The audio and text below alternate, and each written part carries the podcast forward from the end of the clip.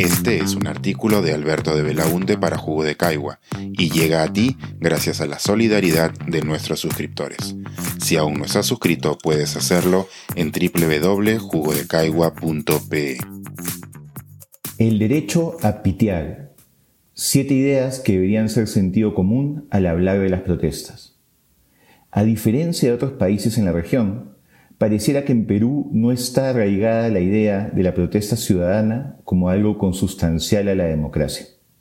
Existen múltiples factores que podrían ayudarnos a explicar por qué en Perú no hay protestas estudiantiles como las de Chile, paros sindicales como los de Argentina, manifestaciones indígenas como las de Ecuador o marchas feministas como las de México. Independientemente de cuáles sean esos motivos, una consecuencia de esa menor movilización social es que, a diferencia de los países mencionados, aquí es más común encontrar estigmatización e incomprensión sobre la naturaleza y legitimidad de las protestas. A continuación, quiero compartir con ustedes siete ideas que deberían ser parte del sentido común cuando hablamos sobre las protestas y que, lamentablemente, en el Perú parecen no serlo. Estas ideas se sustentan en la actual Constitución, en los tratados internacionales y en los principios básicos de cualquier sociedad democrática. 1.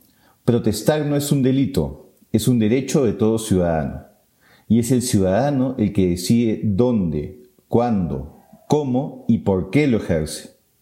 Podemos no estar de acuerdo con el motivo de la protesta o lo que busca, Puede protestar un grupo de personas que cree que la Tierra es plana y que eso debe enseñarse en las escuelas, y tendrían el mismo derecho a expresarse en las calles que quienes protestan contra la crisis climática. 2. Uno puede estar en contra de una protesta, puede criticarla en redes sociales, escribir artículos de opinión, incluso organizar su propia manifestación. Pero lo que no puede hacer es prohibir que la otra persona proteste, o tratarla como delincuente por el hecho de ejercer un derecho fundamental en cualquier democracia.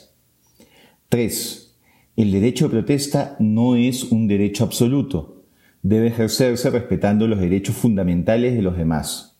Los actos de violencia que puedan producirse de una protesta deben ser perseguidos y sancionados con todas las herramientas que da la ley. Protestar no da carta libre para el abuso. 4 si algún protestante comete un delito durante la protesta, la responsabilidad legal es de esa persona. No es responsable el que protestaba unos metros más allá. La responsabilidad penal es individual y la justicia cuenta con todas las herramientas legales para perseguir y castigar ese delito.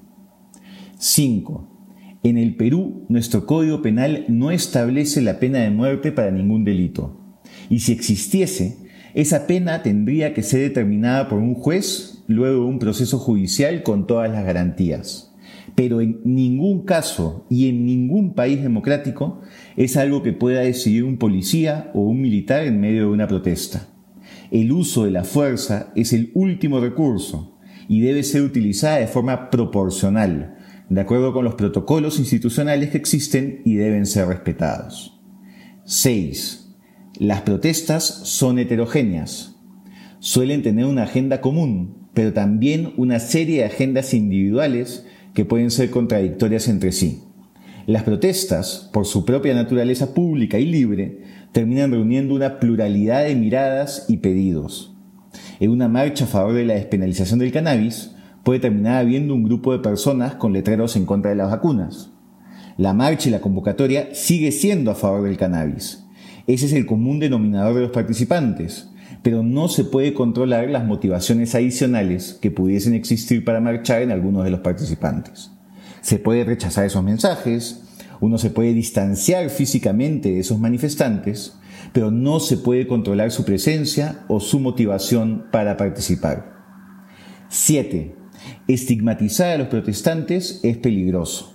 El terruqueo, la deshumanización y la conspiranoia terminan propiciando una respuesta de los agentes del Estado que suele ser desproporcional y arbitraria.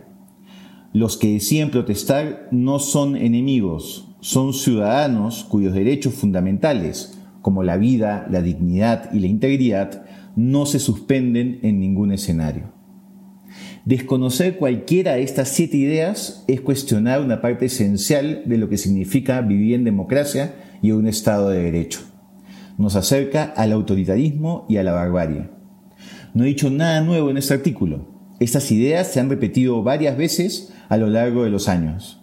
Lamentablemente, parece que todavía tenemos que seguir repitiéndolas una y otra vez, sin cansarnos, hasta que sean sentido común.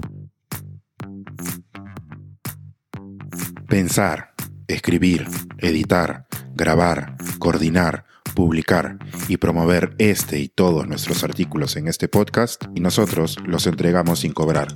Contribuye en www.jugodecaigua.pe barra suscríbete y de paso espía como suscriptor nuestras reuniones editoriales.